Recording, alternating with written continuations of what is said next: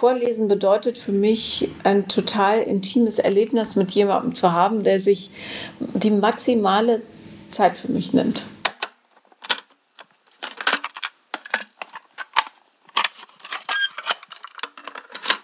Hallo und herzlich willkommen zur 76. Folge von Kulturgut, dem Podcast von Dussmann das Kulturkaufhaus. Mein Name ist Lele Lukas. Der 19. November, das ist äh, heute, an dem Tag, wo die Folge rauskommt, ist der Tag des Vorlesens. Deshalb geht es auch in diesem Podcast um das Vorlesen. Manchmal ist es echt praktisch, in einem Buchladen zu arbeiten. Ich habe also verschiedene KollegInnen nach ihren eigenen Erfahrungen zum Vorlesen befragt und ein paar von ihnen lesen auch selbst etwas vor. Heute wird deshalb aus Dachs und Stinktier, dreidrolligen Dramen, Dulcinea und der Zauberwald, Hörnchen und Bär und aus der Panda Pan vorgelesen. Viel Spaß dabei!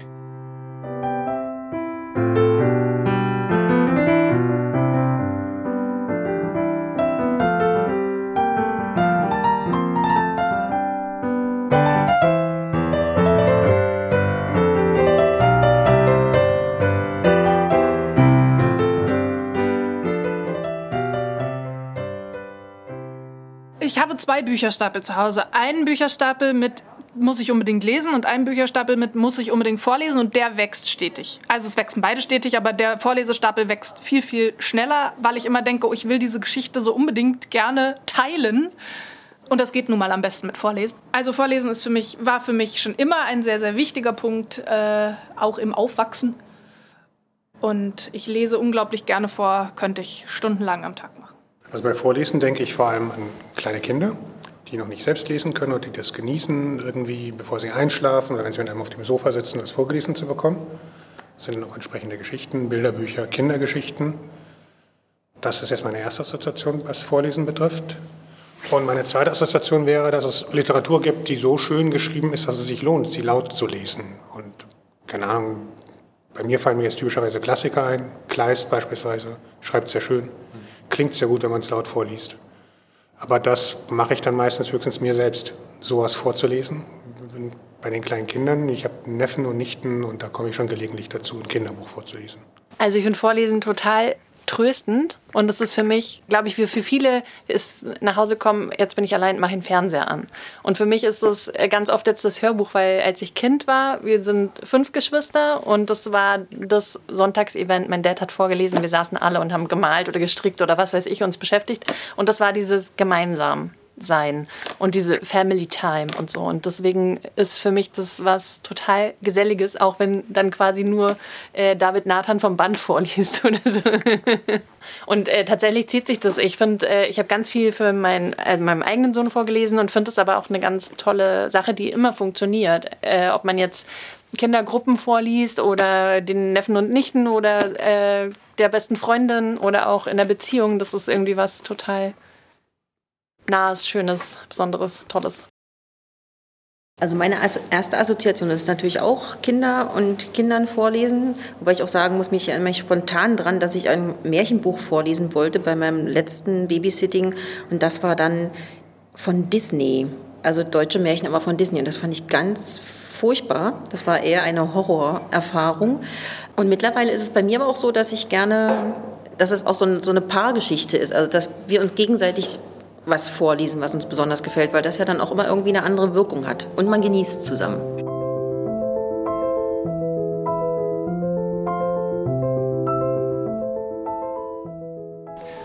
Für euch alle drei ist ja die, der Job quasi, Leute kommen vorbei und sagen, ich brauche ein cooles Buch für mein Kind, meine Kinder. Geben Sie mir was? Ähm, und dann stellt ihr verschiedene Fragen, schätze ich, oder ihr habt einfach eure Standards. Irgendwas mit kleinen Schweinchen oder mit. Äh, ähm, aber jetzt geht es ums Vorlesen und ich würde wissen, ob, ist es für euch ein Faktor, ob Menschen ein Buch gut vorlesen kann, wenn ihr überlegt, wie ihr das empfehlt? Also wie, wie geht ihr an dieses Thema ran, wenn es darum geht, Bücher zu empfehlen? Äh, unbedingt, weil ich finde, äh, es gibt äh, Bücher, die total toll sich zum Vorlesen eignen. Und ich habe auch Titel, wo ich den Eltern immer sage, lest es unbedingt vor. Ihr verpasst was, äh, wenn ihr das den Kindern nur in die Hand drückt und die lesen es selber. Da gibt es einfach ganz äh, tolle, auch ähm, Geschichten, die dann quasi Eltern und Kind so zum äh, über Themen quasi zusammenbringen oder wo es dann die Möglichkeit gibt, auch zu quatschen. Tatsächlich finde ich das total super und beim selberlesen finde ich auch ganz oft, oh, das müsste man eigentlich vorlesen. Also diese, dieses Buch müsste man eigentlich vorlesen, weil es so viel enthält, was, äh, womit man den Text total ähm, gut. Äh, ah, ja, mit Es kommt, ich meine, es sind ja, dann, es, nicht jeder Text eignet sich irgendwie zum Vorlesen, schätze ich. Also auch irgendwie ist es zu viel, ist es irgendwann vielleicht zu viel Fließtext? Ist es irgendwie auch so ein Bilderbuchding? Also hast du mal versucht, Comics vorzulesen? Nee, aber ich weiß, dass es Comic-Lesungen gibt. Also es Uh. wird getan. Also immer. Ich habe es noch nicht tun müssen. Wenn äh, sowohl mein Neffe als auch mein Sohn, wenn die kamen mit irgendwie Asterix oder so, dann dachte ich mir, oh nein, weil dann äh, so irgendwie zeigt man dann auf diese Blase und auf das Bild und äh, dann steht aber auch ja oft irgendwie so eine Regieanweisung und so und ich finde das total schwierig. Oh ja, habe ich noch nie dr Gedanken drüber gemacht, Comics vorzulesen. Das ist, äh, ja, nee. Müsste man mal probieren. Oh, da kann man bestimmt coole Sachen mitmachen. Ja, wenn du verteilte Stimmen hast, zum einen, und jemanden für die Soundeffekte hast. Der, der, der die Soundeffekte vorliest. Ploink! Also, ja, aber das ist vielleicht eine zu große Produktion für abends vorm Einschlafen Ja. oder so. Das wäre noch eine weitere Frage. Wie ist es mit Spannung dann bei Vorlesebüchern?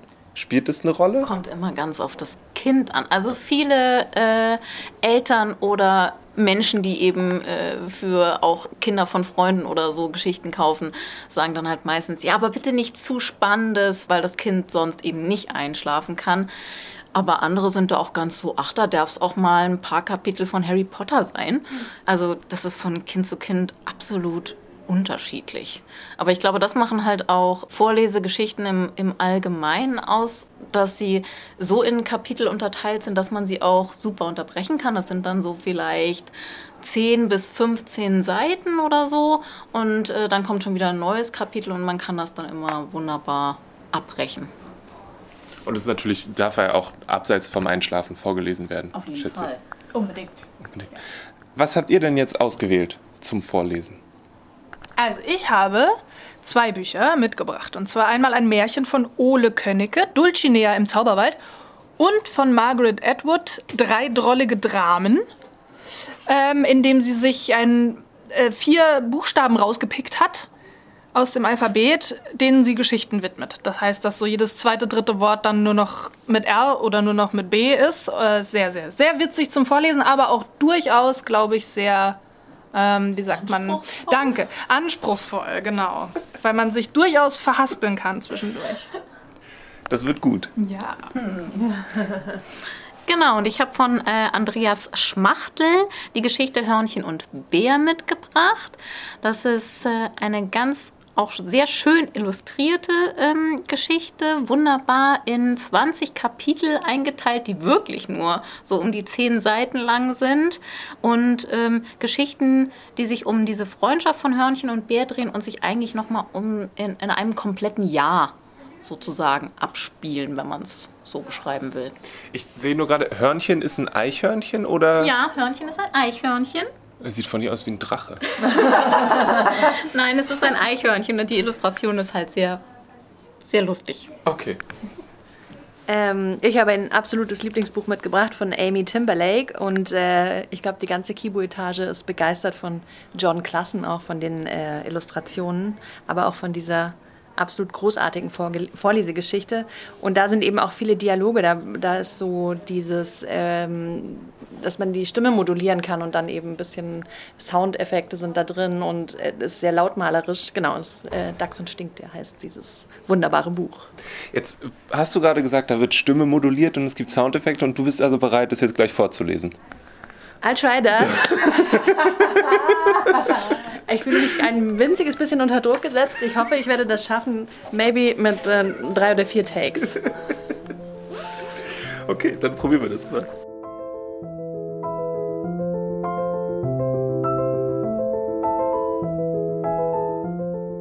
Als Dax Stinktier zum ersten Mal sah, dachte er, mickrig, und schloss gleich wieder die Tür. Normalerweise tat er das nicht, wenn Tiere bei ihm anklopften, doch der da hatte einfach zu viel Gel im Streifen und der Schwanz war viel zu aufgeplustert. Und dann noch dieses Grinsen und die Art, wie er seine Pfote ausstreckte, als wenn er sich schon die ganze Zeit gefreut hätte, Dax zu treffen. Dax wusste, was er davon zu halten hatte. Er schloss die Tür, bevor der Typ noch auf falsche Gedanken kam. Ich kauf nichts, sagte er durch das Schlüsselloch. Als es weiter klopfte, ergänzte Dax nie. Dann schob er den Riegel vor und den zweiten Riegel und hakte die Kette ein. Quarzit, dachte Dax eilig, während er wieder in sein Steinezimmer zurücktappte. In Tante Lulas Backsteinreihenhaus hatte es ursprünglich kein Steinezimmer gegeben. Dax hatte ein paar Dinge im Haus verändert. Er hatte das Sofa und die bequemen Sessel herausgeräumt, er hatte die Bücher und Brettspiele weggepackt und den Kamin stillgelegt. Danach hatte er seinen Steinetisch mitsamt Schemel ins Zimmer geschoben und die Arbeitslampe angeschlossen.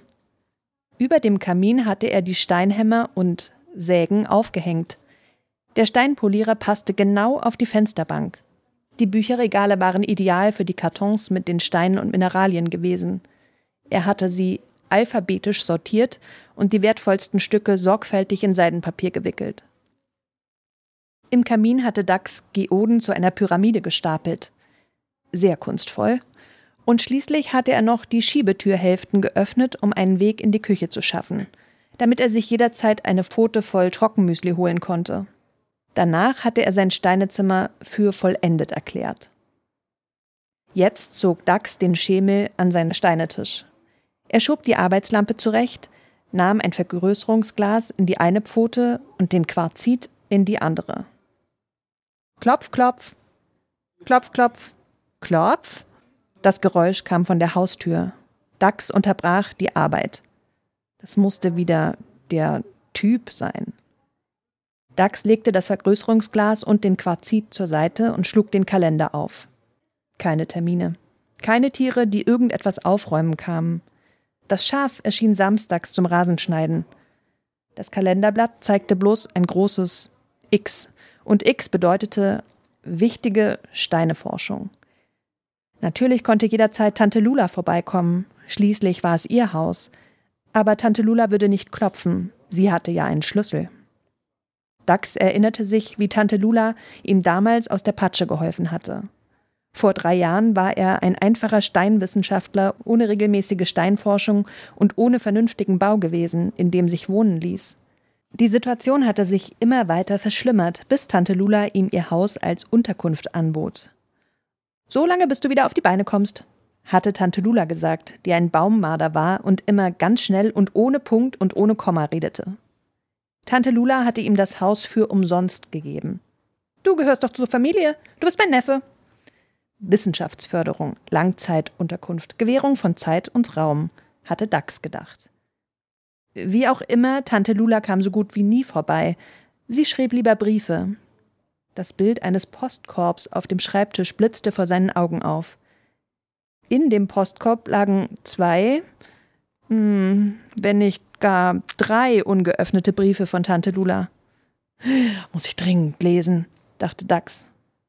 Klopf, klopf, klopf, klopf. Dax runzelte die Stirn. Der Typ klopfte doch wohl nicht immer noch. Klopf, klopf, klopf. Dax beschloss, das Klopfen zu ignorieren. Irgendwann würde der Kerl schon verschwinden. Er drehte den Quarzit in der Pfote, hielt das Vergrößerungsglas über ein verheißungsvolles Kristall und beugte sich dichter heran. Dax? drang eine Stimme durchs Schlüsselloch. Dax erstarrte.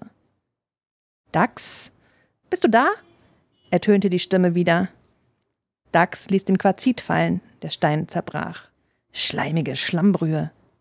Dax! Klopf, klopf, klopf, klopf. Dax schaute auf die Teile des Quarzits. Dann schaute er zur Haustür. Dann legte er sein Vergrößerungsglas weg, stand auf und ging zum Steinpolierer. Er drückte den Schalter auf an. Das Wasser im Behälter spritzte, der Split im Behälter schliff. knirschten die Steine und der Motor heulte, während der Steinpolierer weiter und weiter schliff. Dax seufzte. Er ließ die Schultern sinken, kehrte den zerbrochenen Quarzit auf und wählte einen anderen Stein. Tja, äh, jetzt äh, muss ich Schluss machen. ich bin ein bisschen traurig, denn äh, die, die vielen lauten Stellen und die vielen nervigen Stinktierstellen kommen erst noch und äh, die besten Stellen, die mit den Hühnern nämlich, die kommen erst noch, noch viel später. Aber ähm, viel Spaß beim selber vorlesen. Das klingt doch richtig gut, oder? Dachs und Stinktier, ach, da hätte ich auch ein bisschen Lust drauf. Und die Geräusche hat Caroline richtig gut hinbekommen, finde ich. Von Dachs und Stinktier haben wir in diesem Podcast schon einmal erzählt. Das war letztes Jahr zu Weihnachten in der Folge über das Wunder von R. Und hier ist noch einmal die Empfehlung von damals. Das heißt Dachs und Stinktier und ist von Amy Timberlake, ist relativ neu erschienen und wir haben uns alle sehr schnell in dieses Buch verliebt. Es geht um einen Dachs und ein Stinktier. Auf dem Cover ist zu sehen, dass, ich glaube, das Stinktier steht vor der Tür mit so einem Koffer in der Hand, mit so einem Grinsen auf dem Gesicht, was bedeutet, dass es eigentlich nichts Gutes vorhat. Und der Dachs sieht ein bisschen skeptisch aus. Das stimmt, ja. Der Dachs lebt bisher alleine in seinem Haus und ist ein eher penibler Typ. Ähm, der ist Steineforscher und lebt so nach seiner ganz strengen Struktur. Und Stinktier steht vor der Tür und sagt, ich ziehe jetzt hier ein. Und dann? Und dann wird es erstmal ein bisschen chaotisch, ähm, weil Stinktier stellt die ganze Struktur auf den Kopf und alles ist plötzlich ganz anders. Aber es ist auch ein bisschen schön, weil Stinktier macht ganz schönes Frühstück zum Beispiel. Und dann erleben die beiden Abenteuer oder ist es dann, geht es eigentlich um deren Zusammenleben? Es spielt in einer relativ kurzen Zeitspanne. Es ist auch nicht dick, das Buch. Es geht darum, wie die beiden miteinander klarkommen. Dieses Zwischenspiel zwischen wir können nicht miteinander und beide aber doch bemerken, dass sie sich lieb gewinnen mit der Zeit. Und dann passieren noch ein paar chaotische Dinge, die man jetzt, die ich jetzt nicht so gerne vorwegnehmen will, weil sonst der Spaß also später dann schon vorweggenommen ist. Ich weiß nicht, du musst dann sagen, ob du das als Spoiler bedingst und dann können wir das auch rauslassen. Aber wenn man das so mal so zufällig aufschlägt, kann es sein, dass man eine Seite voller Hühner antrifft. Ja, das stimmt. Sehr, sehr viele Hühner, die der Dachs vorher noch nie bemerkt hat, die aber da in der Nähe wohnten alle. Okay. Und es ist illustriert von John Klassen, der ja auch als Bilderbuch-Illustrator äh, bekannt ist, richtig? Genau, der auch ganz, ganz tolle Bilderbücher macht. Und ähm, dieses Cover sieht auch sehr schön aus. Das war wahrscheinlich auch ein Grund, warum wir alle sofort das Buch uns anschauen wollten. Es sind nicht so viele Bilder drin, aber die, die drin sind, sind sehr, sehr schön. Was macht es jetzt für dich zu so einem besonderen Buch? Weil dieses an sich, zwei, ein der Grummelige und dann kommt irgendwie der lustig gelaunte dazu und am Ende mögen sie sich. Das ist ja jetzt, kennen wir seit Patterson und Findus. Was macht jetzt Dax und Stinkt dir für dich zu was Besonderem? Das ist eine gute Frage. Ähm, ich habe das Buch verschenkt und habe es zu Hause meinem Freund kurz vorlesen wollen. Es endete damit, dass wir den ganzen Abend dieses Buch durchgelesen haben zusammen und unglaublich Spaß hatten daran. Ähm, es ist die Art des Erzählens. Es ist einfach, die Figuren sind sehr, sehr schön erzählt. Es ist sehr lustig und gleichzeitig hat es eine sehr schöne Wärme. Was muss noch unbedingt gesagt werden zu Dachs und Stinktier? Ich finde, es eignet sich für Kinder, die gut zuhören können, schon so ab fünf. Und man kann es aber gut bis acht ungefähr vorlesen. Und ich glaube, es ist für Kinder und Erwachsene gleichermaßen schön. Zu Dachs und Stinktier ist dieser Tage auch der zweite Band rausgekommen. Hier scheinen ein paar Hühner oder eher ein ganz bestimmtes Huhn eine größere Rolle zu spielen. Das Buch heißt Dachs und Stinktier suchen einen Schatz und ist ebenfalls von John Klassen illustriert. Die Kolleginnen aus dem Kinderbuch haben sich wirklich sehr darüber gefreut, als das Buch angekommen ist. Und ich glaube, ich hatte auch ein Exemplar gesehen, was so direkt in der Info lag, damit zu jedem guten Moment weitergelesen werden konnte.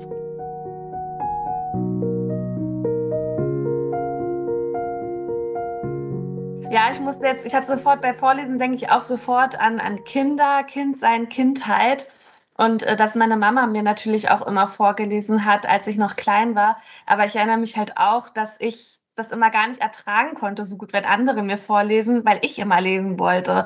Und als dass ich als Kind nicht lesen konnte, das hat mich so ganz, ganz verrückt gemacht. Und ich habe dann auch recht früh äh, lesen gelernt. Ähm, als meine Schwester eingeschult wurde, meine größere, habe ich mir immer ihre Fibel äh, geklaut und habe dann versucht, mir selbst Lesen beizubringen, weil ich so neidisch war, dass sie halt diesen Zauber konnte, diese Buchstaben zu Worten machen konnte. Ich fand das wirklich super beeindruckend. Trotzdem bin ich keine Person, glaube ich, die so unbedingt gerne selber vorliest. Ich mag das eigentlich gerne leise so für mich zu lesen. Ähm, und lese auch wirklich allerhöchstens mal vor, äh, wenn, wenn meine kleine Schwester zu Besuch bei mir ist und bei mir schläft. Äh, das ist schon so ein Ritual, dass ich ihr dann was vorlese. Ich lese auch meistens dann immer das gleiche Buch vor und es ist eine Geschichte von den Mumins, die lieben wir beide sehr von Tore Jansson. Das ist so unser, das, was uns verbindet. Ähm, aber sonst muss ich sagen, bin ich gar nicht so die große Vorleserin und bin auch keine Hörbuchhörerin. Das heißt, ich mag das auch gar nicht so gerne, wenn mir vorgelesen wird. Vorlesen ist für mich was ganz, ganz Wichtiges. Von klein auf, ich wollte schon immer, haben mich Bücher fasziniert und als ich noch nicht selber lesen konnte, habe ich damals mit meiner Mutter oder meinem Vater zusammen abends im Bett gesessen und sie haben mir vorgelesen, teilweise mit mir selber gelesen. Es gibt ja diese schönen Bücher, wo dann Hälfte Bild, Hälfte Satz ist. Ich fand das einfach eine wunderschöne Sache und auch noch heute mache ich das gerne. Ich habe ein paar Freunde, wenn die nicht schlafen können, dann rufen die mich teilweise nachts um drei an und sagen, Emily, kannst du mir noch was vorlesen? Und ich bin immer so glücklich drüber, wenn die das machen, weil es mir auch Spaß macht. Und das ist einfach eine schöne Sache. Also ich habe es gemerkt, ich war im September in Italien und auf dem Rückweg habe ich meine Begleitung überzeugen können aus einem feministischen Buch, dass ich aus einem feministischen Buch vorlesen darf. Und es war einfach schön, weil man, man hat was, man macht irgendwie was in Gemeinschaft und man bringt dem anderen was näher, was einen vielleicht selber interessiert, wo das Gegenüber sagt, würde ich nicht selber lesen, aber ich höre gern zu ist sehr, sehr schön. Und ich bin auch im Überlegen, ich hoffe, dass ich das nächstes Jahr endlich mal schaffe, mich bei dem Berliner Lesepaten anzumelden und da auch eben ein bisschen mehr zu unterstützen und eben das Lesen vor allem auch Kindern näher beizubringen, indem ich halt eben vorlese. Ich finde, also Vorlesen habe ich jetzt nochmal ganz neu entdeckt, seitdem ich äh, Nichten habe. Und ähm, die große Nichte ist jetzt vier, die andere ist äh, ja anderthalb so ungefähr.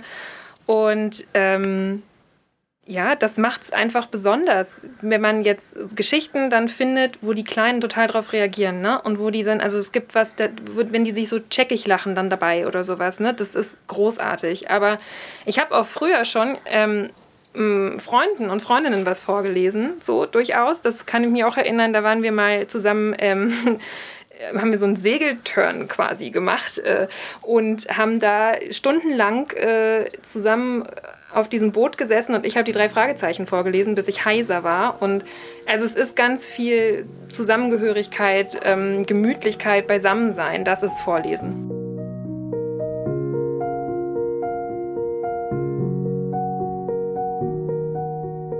Als nächstes hören wir einen Auszug aus Drei drollige Dramen von Margaret Atwood. Gelesen wird das drollige Drama von Franzi. Rüpel Ramsey und die randalierenden Radieschen. Rüpel Ramsey residierte in einer ramponierten, rechtwinkligen, rundum runtergekommenen Ruine mit einer Remise auf dem rückwärtigen Dach, einem Rübenkeller und einer rotierenden Drehtür. Rechts der Ruine ragten die Reste eines Ringwalls aus dem runtergetretenen Rasen. In Ramseys Räumen residierten in der Regel auch Ron, Rollo und Ruby, Ramseys rachsüchtige und raubeinige Restfamilie. Relativ rundlich, aber robust rasteten sie regelmäßig aus. Oder sie hingen in Ruhesesseln rum, schütteten riesige Mengen rum in sich rein und rührten rund um die Uhr Rock'n'Roll-Raritäten. Während Ron in aller Ruhe Rennresultate runterratterte, schaffte Rollo Rosenkohl, Radicchio und rote Beete für Reisgerichte ran, sowie Rosinen, Runkelrüben und Rippchen vom Rhinoceros. Sie rollten Reptilien aus mit Ramses Rollholz, raspelten Rhabarber, rädelten Ravioli und grillten Rentierrückensteaks auf einem riesigen Rost. Der Reis war restlos angebrannt, die Rippchen rußig, die Ravioli ranzig und das Rhinoceros noch reichlich roh. Die Reptilien rissen aus, der Rhabarber wurde runzlig und die Rentierrückensteaks rochen nach Resteverwertung. Freitags regte Ramsey der rothaarige Raufbold sich regelmäßig auf. Dieser Rattenfraß ist ruchlos, rebellierte er. Der Reisraben schwarz, die Rosinen rausgepickt und die Rentierrückensteaks richtig verrottet. Reine weg zum Reiern. Ramsey, du roher, repulsiver, rothaariger Rabauke, Rüder Rüpel, reiß dich zusammen, raunzten Ron, Rollo und Ruby, Ramseys raubeinige Restfamilie. Reg dich ab, du Raudi! Regt euch selber ab, raunzte Ramsay. Die drei rauflustigen Raubeine richteten sich auf, rollten die Ärmel hoch, rannten wie rasend hinter Ramsay her und schleuderten ihm Radkappen, Schraubenschlüssel, rumliegendes Räderwerk und Röhrenradius in den Rücken. Aber Ramsay, der routinierte Renner, rannte raketenmäßig raus. Erst hoch zur Remise, dann runter in den Rübenkeller, die rotierende Drehtür rein und raus, bis seine robuste, aber rundliche Restfamilie röchelnd nach einer Ruhepause rief. Diese Riesenrandale registrierten zahlreiche Rammler, reinliche Waschbärrüden, rastlose Rebhühner, Rohrsänger, Rotkehlchen und rotzfreche Raben. Rumfeixend reihten sie sich auf dem rechtsliegenden Ringwall auf, fanden das rasante Rennen reizvoll und krächzten mit ihren Reibeisenstimmen Ra, ra, ra. Ramses einziger Freund war Ralf, die Ratte, mit dem roten Riecher, ein ruheloser Rumtreiber. Während Ramsay auf einem ramponierten Rucksack rastete und sich seine rotgerenderten Risse rieb, rumorte Ralf in den Rückständen des rabenschwarzen Reisgerichts, der runzligen Rhabarberreste sowie der ranzigen Ravioli und rief mit rollendem R: Rumliegender Ramsch ist für Ratten geradezu berückend. Wir regenerieren, wo Rentierreste verrotten. Richtig, erwiderte Ramsay reglos, für eine räudige Ratte. Ich aber habe Riesenhunger. Diese ridiküle Rumrennerei ruiniert mich noch restlos. Rezepte, die zum Reiern reizen, lassen mein Inneres rebellieren. Ratsam wäre, Radau zu machen und zu revoltieren. Ich bin weniger robust als meine raubeinige Restfamilie. Diese ramdösige Rangelei ist nicht rechtens. Rate zu raschem Rückzug in Richtung Ringwall, rief einer der rotzfrechen Raben. Ausruhen, runterkommen, den Rapport zur Natur reaktivieren. Hau rein! Ich habe das hier rausgeschnitten, aber das vielleicht Schönste an der Lesung aus den drei drolligen Dramen waren die Flüche, die Franzi von sich gegeben hat, wenn die Rs nicht so wollten, wie sie sollten. Aber die bleiben zwischen den Leserinnen und mir. Franzi hat aber nicht nur aus den drei drolligen Dramen vorgelesen, sondern auch aus Dulcinea im Zauberwald. Dulcinea im Zauberwald, da geht es um äh, einen Vater und seine Tochter die am Rande eines großen Waldes wohnen. Und der Vater sagt immer zu Dulcinea, sie soll bloß nicht in den Wald, weil da gibt es diese fiese Hexe, die sehr gefährlich ist. Was äh, weiterhin passiert, lese ich jetzt. Heute war Dulcineas Geburtstag. Und es sollte natürlich ihr Lieblingsessen geben: Pfannkuchen mit Blaubeeren und Schlagsahne. Aber gerade als der Vater den ersten Pfannkuchen gebacken hatte, rief Dulcinea: Oh, wir haben keine Blaubeeren! Das stimmte. Keiner von beiden hatte gestern auf dem Markt an die Blaubeeren gedacht. Das bringe ich in Ordnung, sagte der Vater. Warte, ich bin gleich wieder da. Aber als er draußen vor dem Haus stand, wusste er nicht weiter. Zum Markt und zurück, das würde viel zu lange dauern. Aber im Wald, da wuchsen jede Menge Blaubeeren. Das konnte er sogar vom Gartenzaun aus sehen. Sollte er es wagen? Ach, die Hexe würde schon nicht gerade heute und gerade hier auftauchen. Und der Vater ging in den Wald. Und da kam die Hexe. Was machst du hier? kreischte sie. Wer, ich? stammelte der Vater. Äh, eigentlich nichts, äh, ich pflücke nur ein paar Blaubeeren. Aha, ein Naturfreund. Na dann werde ich dich jetzt mal in einen Baum verwandeln. Aber warum denn? rief der Vater. Warum denn nicht? sagte die Hexe. Dann blätterte sie in ihrem Zauberbuch, denn sie war eine sehr vergessliche Hexe und konnte sich keinen einzigen Zauberspruch merken, und verwandelte den Vater in einen Baum. Dann lachte sie und ging davon und sang dabei ein schreckliches Lied. Dulcinea fand, dass sie jetzt lange genug gewartet hatte. Der Pfannkuchen war kalt und ihr Vater war noch immer nicht mit den Blaubeeren zurückgekommen. Wo bleibt er denn? Sie ging vor die Haustür und rief nach ihrem Vater. Keine Antwort. Aber da waren Fußspuren im hohen Gras und die Spuren führten in den Wald. Natürlich hatte Dulcinea versprochen, niemals in den Wald zu gehen, aber sie musste doch ihren Vater finden. Sie erkannte ihn sofort an seinem Hut, seinem Schnurrbart und seinen sanften braunen Augen. Sprechen konnte der Vater nicht, schließlich war er jetzt ein Baum, aber er konnte seine Augen bewegen und mit seinen Fingern, die jetzt Blätter waren, in die Richtung zeigen, in der die Hexe verschwunden war. Und Dulcinea verstand, was passiert war. Die Hexe hat dich verzaubert, nicht wahr? Und sie ist in diese Richtung gegangen? Gut, ich gehe hinterher. Dulcinea hatte nicht vor, sich von einer alten Hexe ihren Geburtstag verderben zu lassen. Niemand geht gerne durch einen Zauberwald, auch Dulcinea nicht, aber sie wollte die Hexe finden. Also ging sie und schaute vielleicht einmal nach rechts oder links, aber sie blieb auf dem Weg, den der Vater ihr gezeigt hatte. Jedenfalls gab sie sich große Mühe, denn einfach war es nicht. Der Wald wurde immer dichter, das Unterholz immer struppiger. Schließlich war vom Weg nichts mehr zu sehen und Dulcinea musste sich durch ein dorniges Gebüsch kämpfen. Aber dann, als sie schon fast glaubte, sich endgültig verlaufen zu haben, sah sie einen Lichtschimmer. Sie trat aus dem Unterholz und da war wieder der Weg. Und am Ende des Weges erhob sich die Burg der Hexe. Ich finde das sehr, sehr gut, wenn in Geschichten die Menschen, die gleich noch verzaubert werden, darüber diskutieren. Auch, dass der Vater als Baum immer noch als Vater erkennbar ist, finde ich sehr sympathisch. Die Illustration in dem Buch ist super. Und die vergessliche Hexe hätte auch in einer Geschichte von Terry Pratchett ihren Platz gehabt. Eignet der sich eigentlich zum Vorlesen? Hat es mal wer ausprobiert?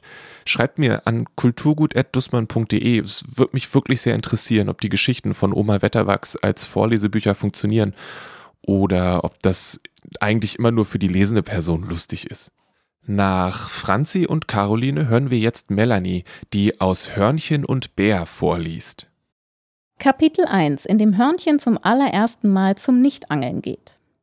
Neulich im Wald war ein gewisses Gebrumm zu hören. Damit lässt es sich beginnen. Und dann kann man noch sagen, dass es ein sehr guter Wald war. Womöglich sogar der beste. Es gab nämlich einen See, unzählige Bäche, bemooste Felsen, Blaubeerbüsche, dichtes Unterholz und natürlich Bäume. Viele, viele Bäume. Haufenweise Bäume sozusagen. Sie wuchsen in allen Größen und Arten kreuz und quer durcheinander.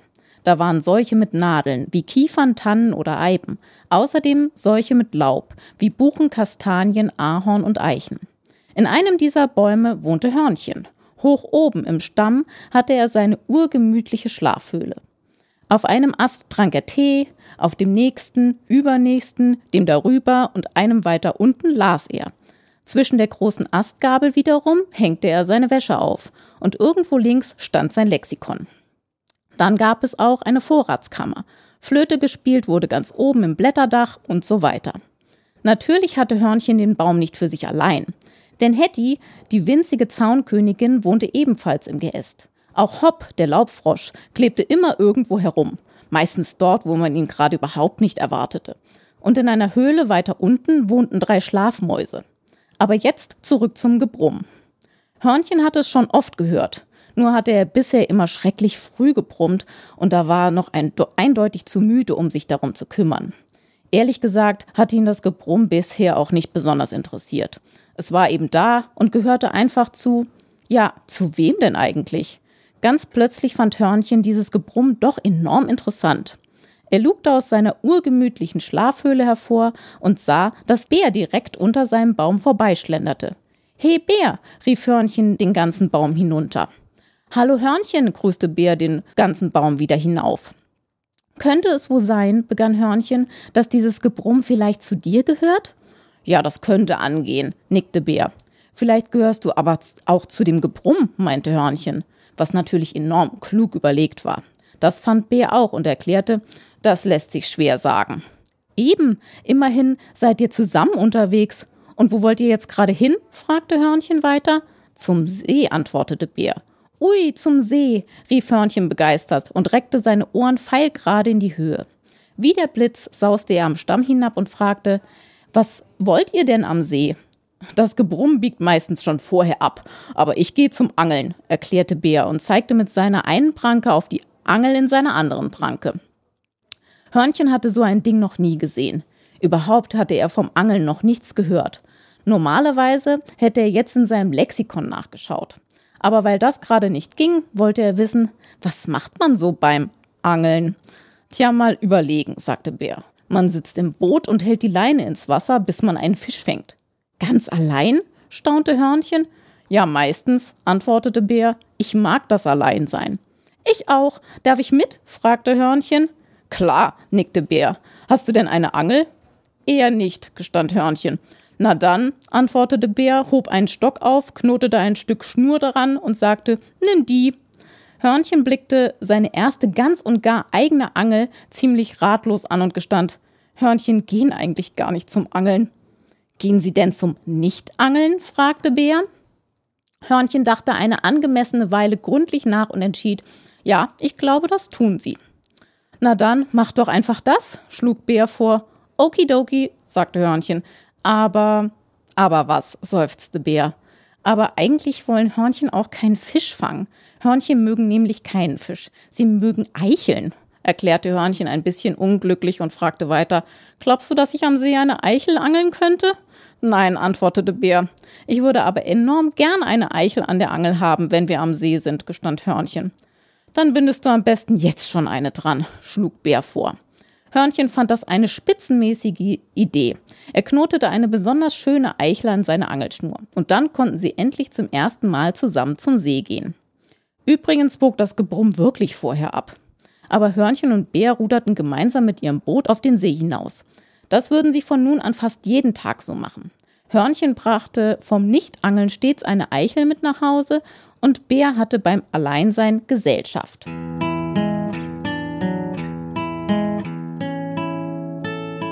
Ich mache das tatsächlich gar nicht mehr so häufig und ich kriege auch nicht mehr häufig vorgelesen. Aber als ich noch Kind war, war das für mich ein ganz, ganz wichtiger Teil von ähm, Aufwachsen. Also meine Mutter und mein Vater auch, aber hauptsächlich meine Mutter haben uns sehr, sehr viel vorgelesen. Und ähm, insbesondere das Konzept von Armbrot auf dem Sofa ist mir lebhaft in Erinnerung, wo wir alle Stullen geschmiert bekommen haben und dann haben wir uns aufs Sofa setzen dürfen und meine Mutter hat uns eine halbe Stunde vorgelesen. Äh, das war immer ja, wunderschön. Und also heute kriegen wir immer Weihnachtsgeschichten noch vorgelesen. Also ähm, finde ich ganz toll. Obwohl, wenn du mich jetzt so fragst, meine eindrücklichste Vorlesegeschichte habe ich eigentlich an der Uni erlebt. Ähm, in einem meiner ersten Seminare haben wir ähm, Wuthering Heights von Emily Bronte gelesen. Und ähm, eine Kommilitonin und ich haben uns das gegenseitig vorgelesen, weil man, also immer abwechselnd kapitelweise, weil man dann oft mehr über den Text mitbekommt. Und wir haben das in der, ich, wer, wer die Silberlaube kennt, in Dahlem, hat so unendlich viele Gänge Gänge und Sackgassen. Ähm, und wir saßen in irgendeiner Ecke auf dem Teppich und dann kam draußen ein riesiges Gewitter und wir haben uns Wuthering Heights vorgelesen und ähm, ich glaube, perfekter wird es nicht. Also bei uns war auch früher schon Vorlesen von Kindesbein an total das Thema. Meine Mutter hat mir immer super gerne vorgelesen und da ist mir auch viel noch im Gedächtnis äh, geblieben. Ob das nun, äh, weiß ich nicht, die kleine Hexe oder der kleine Wassermann oder was auch immer für Geschichten. Also das ist was ganz Besonderes auf jeden Fall. Sehr prägend. Also für mich ist Vorlesen eigentlich etwas, was ich nur mit meinen kleinen Freunden slash Patenkinder tue. Und es auch immer wunderschön ist, die abends ins Bett zu bringen und denen eine, denen eine Geschichte vorzulesen. Und ansonsten lese ich eigentlich niemanden vor. Vielleicht mal hin und wieder meiner Freundin zum Einschlafen. Aber ähm, ja, also Vorlesen ist für mich irgendwie auch gleich so mit ganz viel Liebe verbunden. Im nächsten vorgelesenen Stück geht es um Pandas, Bambus und den Ton. Okay, also ich lese heute aus äh, Panda Pand vor von Sascha Stanicic. Was ich jetzt eventuell falsch ausgesprochen habe, dann tut es mir leid und ich arbeite dran. ähm, das ist aus dem Carlsen Verlag, ist dieses Jahr erschienen, ist illustriert von Günther Jakobs. Und ähm, ich lese daraus vor, weil ich finde, das macht wahnsinnig viel Spaß, daraus vorzulesen. Sowohl mir als äh, Vorlesender und aber auch den, den Kindern, denen ich schon vorgelesen habe, äh, oder dem Kind, äh, hat es auch Spaß gemacht. Ja, und deswegen ähm, wollte ich jetzt alle daran teilhaben lassen. Und ich würde jetzt mit einer Szene anfangen. Ich sage nochmal, der Untertitel heißt, wie die Pandas mal Musik zum Frühstück hatten. Es ist also ein Buch über Pandas. Erstmal gibt es da den Panda Nicht-Peter. Warum er so heißt, das, wird, äh, das ist am Anfang der Geschichte. Da gehe ich jetzt erstmal nicht weiter drauf ein, aber ich erzähle jetzt mal, wie es dazu kam, dass er ähm, entdeckte, dass man also Musik machen kann. Genau. Nicht Peter aß alles vom Bambus. Bambussprossen, Bambustriebe, Bambus auf Salat, Bambus auf Nudeln, Bambus auf Bambus. Bambus auf Nudeln ist ein Witz, Pandas kochen doch nicht. Ja, und mit dem Bambus beginnt endlich unsere Geschichte. Mit einem 20 Kilo Bambusfrühstück, das nicht Peter gerade mit einem allerletzten Rohr beenden wollte, an dem er genüsslich knabberte und schlabberte und Bambum nüffelte und saugte und plötzlich hörte einen Ton keinen schönen Ton oder so, aber hey, hast du dein Leben lang Bambus gegessen ohne Ton, dann muss der erste gar nicht schön klingen, um so richtig spannend zu sein. Nicht Peter wollte den Ton sofort wiederhaben, ist ja klar. Aber wo war der denn jetzt hin? Nicht Peter kratzte sich am großen Ohr, wo der Ton rein ist. Am kleinen Ohr, wo der Ton wieder raus ist. Nicht Peter linste in das Bambusrohr. Hohl war es und dunkel. Ah, perfektes Versteck für einen Ton. Nicht Peter klopfte das Rohr aus, der Ton steckte aber wohl fest. Nicht Peter schabte am Rohr, der Ton war nicht kitzelig. Nicht Peter krallbohrte ein Loch in das Rohr, um den Ton zu befreien. Nichts. Noch ein Loch und noch eins, sechs Löcher. Nichts. Immerhin rochen seine Krallen jetzt lecker. So, und jetzt pupste nicht Peter in das Bambusrohr und da, der Ton, der Ton war wieder da. Also nicht da, da. Nicht Peter konnte ihn nirgends sehen. Er guckte sogar unter dem Po nach, was gar nicht so einfach ist für Pandas, ganz ehrlich. Was, wenn es noch andere Töne gab? Vor Aufregung machte nicht Peter einen Pipifotenstand. Aber was das ist, wird vorher im Buch erklärt. Vielleicht gibt es einen schönen Ton, wenn er an was Schönes dachte. Er krallte sich wieder das Bambusrohr, pustete und dachte dabei an seinen Wald, sein Zuhause. Nicht Peter pustete, aber der Ton klang genau gleich. Hm. Vielleicht war ein leiser Ton einfacher? Wie könnte der gehen? Pusten und sich dabei die Ohren zu halten. Nicht Peter legte sich hin, hielt den Bambus mit den Hinterbeinen und sich die Ohren zu mit den Vorderbeinen. Der Ton war zwar leise, dann verlor aber nicht Peter das Gleichgewicht und rollte in das Laub, was sich sehr gemütlich anfühlte, so dass er einfach liegen blieb und einen gemütlichen Ton pustete. Als nächste wollte nicht Peter das Gegenteil von gemütlich. Was wäre denn das? Ja, was Wildes, was Verrücktes. Nicht Peter zog seine lustigste Grimasse. Augen weit auf und Nasenlöcher auch. Mach du doch auch mal. Dabei lief er rückwärts hüpfend und pustete im Kreis. Es wurde ihm und den Tönen total schwindelig. Na gut, dann hatte er jetzt eben einen schwindeligen Ton. Und so geht es dann noch ein bisschen weiter. Er probiert sich ähm, an den verschiedenen Tönen und später kommen dann auch noch mal andere Pandas dazu. Und ähm, genau, die versuchen dann da äh, eben Töne zu erschaffen aus ihrem Bambus, was manchmal nicht so einfach ist, weil manchmal wird der Bambus auch versehentlich gegessen. Und äh, so habt ihr einen kleinen Eindruck dieser wunderschönen Geschichte. Und dann einfach, weil es so schön ist, hören wir jetzt einen Auszug aus Hey, hey, hey, Taxi.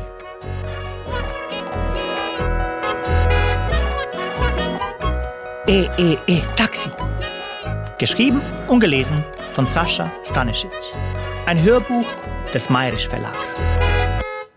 Unsere Straßen. E, E, E, ich steige in ein Taxi und sage zum Flughafen bitte. Und wir fahren los. Fahren durch unsere Stadt.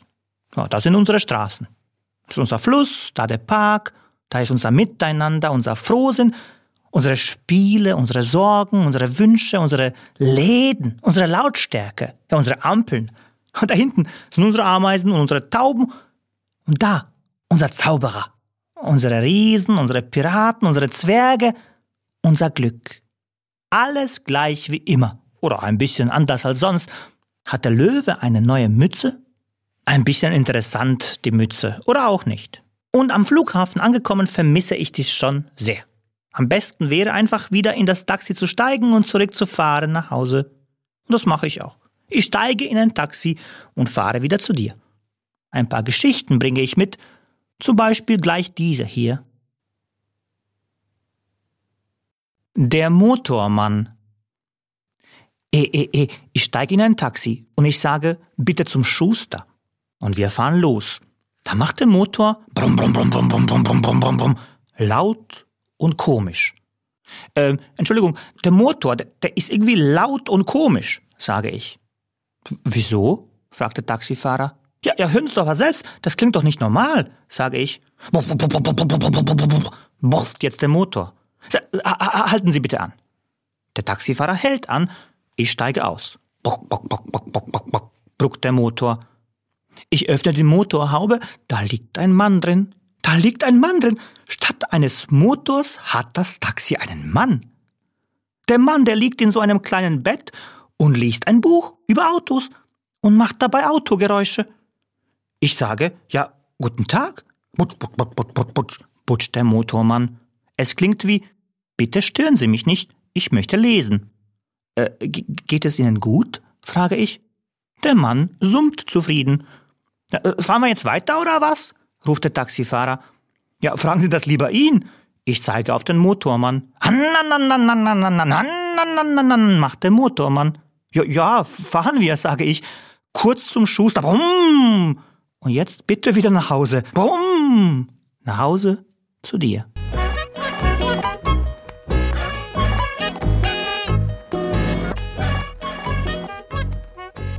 Vorlesen bedeutet tatsächlich äh, meine Grundschulzeit, glaube ich, äh, wo wir immer so Gedichte auswendig lernen mussten oder äh, kurze Auszüge aus ähm, bekannten Büchern vorlesen mussten.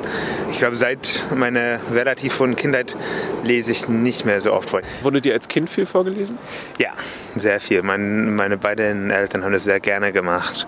Ähm, ich glaube, mein Vater vor allem, ich, der ist Zauberer und, macht, und hat so, so ein bisschen das Schauspiel, bisschen was Schauspielerisch an, an sich, an ihn und ähm, deswegen er hat es richtig genossen, glaube ich. Das war so seine Mini-Bühne. Und ihr konntet nicht weglaufen wahrscheinlich. Genau, genau, ja. ja. sind da eingesperrt in unseren eigenen Schlafzimmer.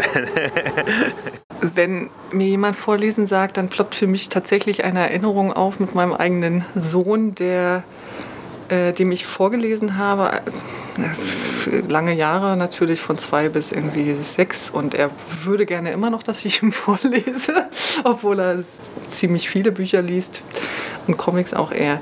Jedenfalls ähm, habe ich eine sehr schöne Erinnerung daran, weil man oder ich konnte immer sehr viel Betonung reinlegen und sehr viel ähm, auch Eigeninterpretationen äh, reingeben. Und ich fand auch zum Beispiel den Gryffalo fand ich total lustig äh, mit den Reimen. Und ich glaube, ich kann das ganz gut.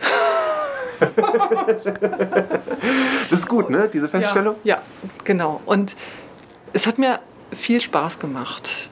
Trotzdem habe ich irgendwann gesagt, lieber, lieber Sohn, äh, lese bitte selbst, weil das bildet auch. er, er schien dann irgendwann etwas faul und wollte, dass ich ihm vorlese, was ja auch schön ist und ich auch noch teilweise gemacht habe, aber äh, ich unterstütze ungern Faulheit. so. Wir haben in dieser Folge viel vorgelesen bekommen und Stimmen über das Vorlesen gehört. Ich habe von beidem noch jeweils eins übrig. Zuerst ist da Henrik, von dem ich weiß, dass er immer noch sehr, sehr gerne vorliest. Und ich muss zugeben, ich stelle mir das schon sehr cool vor, von Henrik was vorgelesen zu bekommen. Vorlesen ist für mich nochmal eine ganz andere Herangehensweise an einen Text. Also wenn ich einen Text still für mich lese, dann halte ich vielleicht mal inne und mache mal Pausen äh, und denke über was nach, aber oft liest man das schon so runter.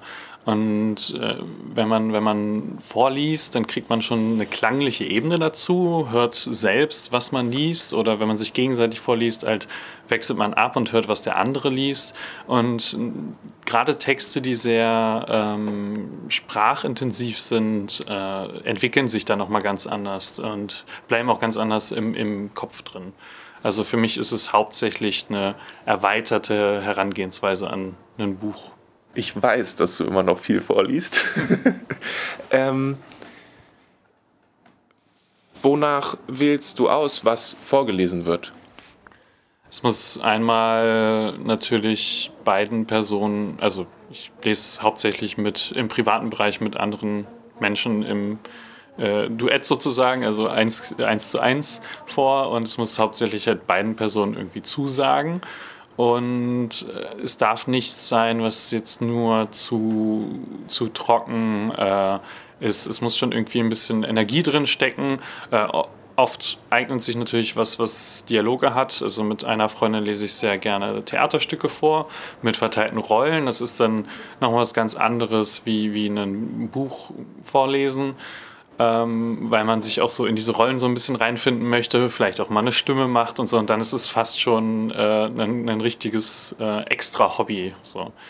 Ähm, andere Sachen lese ich einfach gerne selbst vor, ähm, mit, einer, mit einer ruhigen Stimme und versuche versuch einfach möglichst das, das Bild des Buches wiederzuspiegeln.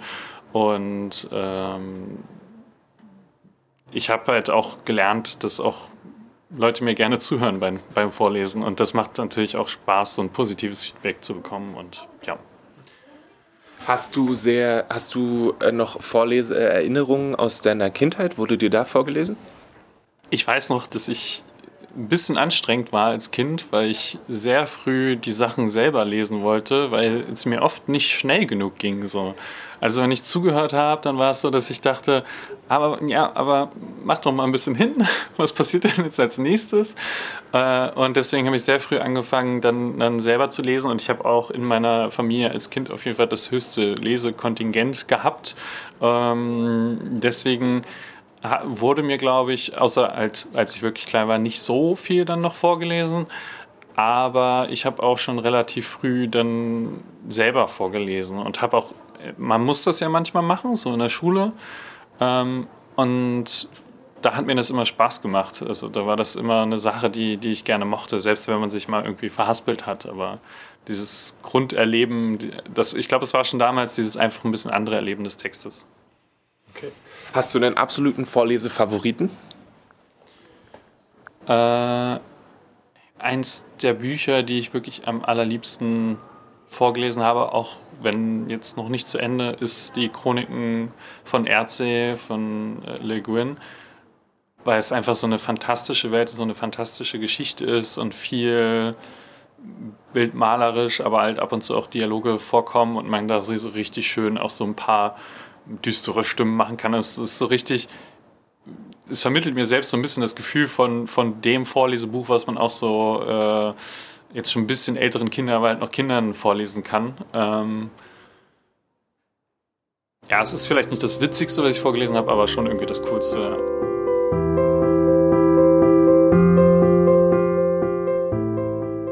Fassen wir noch einmal zusammen.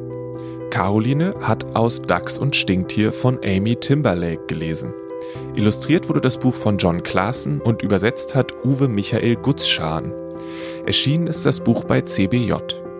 Dann hat Franzi aus Dulcinea im Zauberwald von Ole Könnecke gelesen. Das Buch ist bei Hansa erschienen.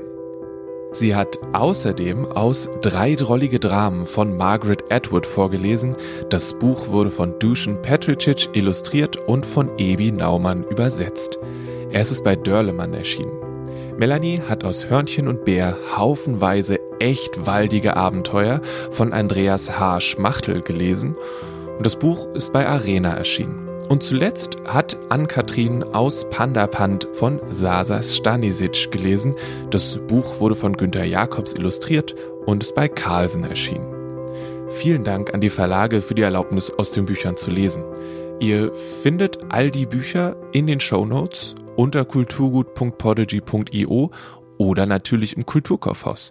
Hier könnt ihr immer auch die KollegInnen im Kinderbuch oder woanders fragen und die zeigen euch bestimmt gerne ihre liebsten Vorlesebücher.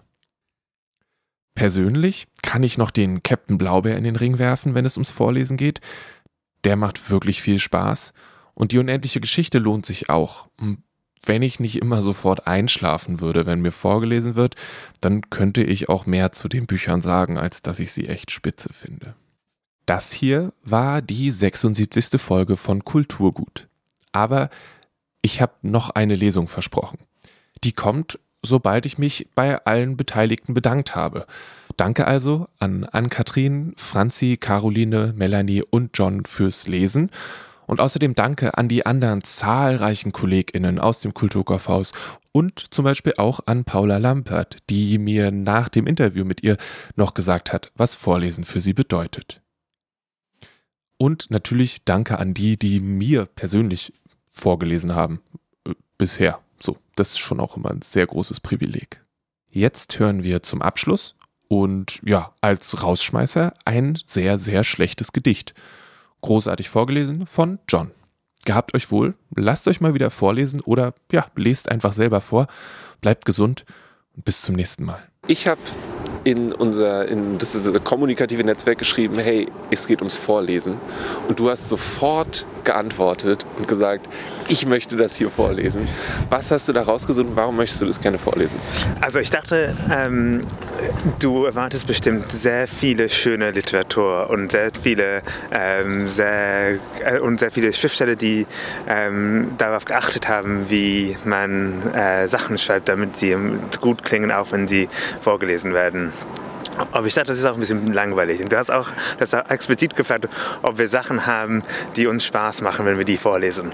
Und das Erste, was mir eingefallen ist, und wenn ich ganz ehrlich bin, das Einzige auch, ist das schlechteste Gedicht, den, das ich kenne.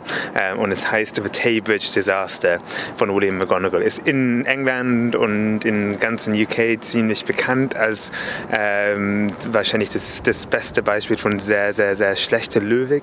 Ähm, wurde Mitte des 19. Jahrhunderts geschrieben ähm, und geht tatsächlich um einen äh, Zugdesaster in, in Schottland. Soll ich loslegen? Ja. Okay. The Tay Bridge Disaster by William McGonagall.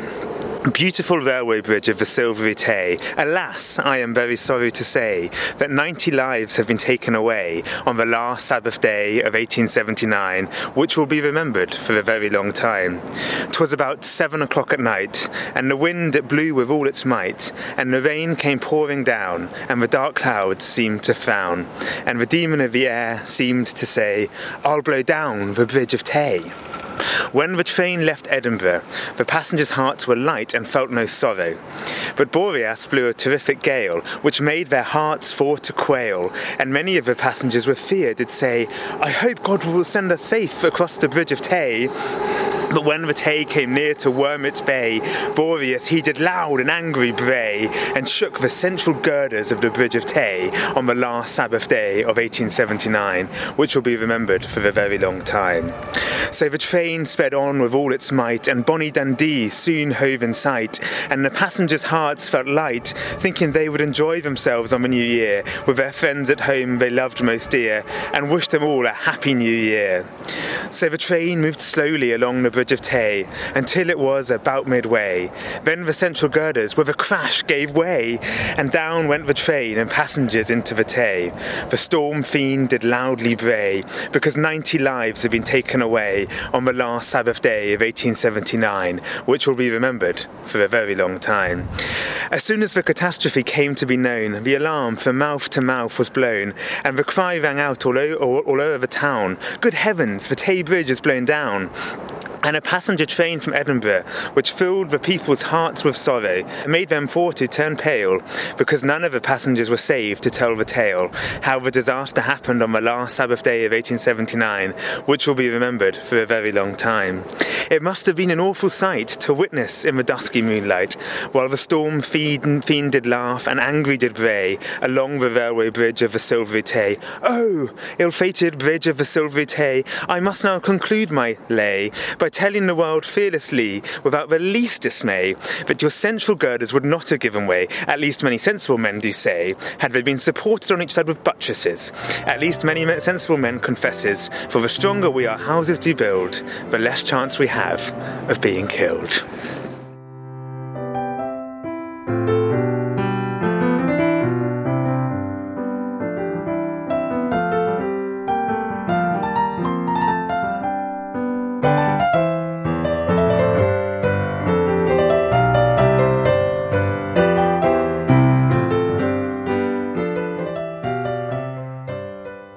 Kulturgut wird von Lille Lukas moderiert und produziert. Das Logo ist von Rahel Süßkind und das Kulturgut-Thema hat Paul Hankinson komponiert.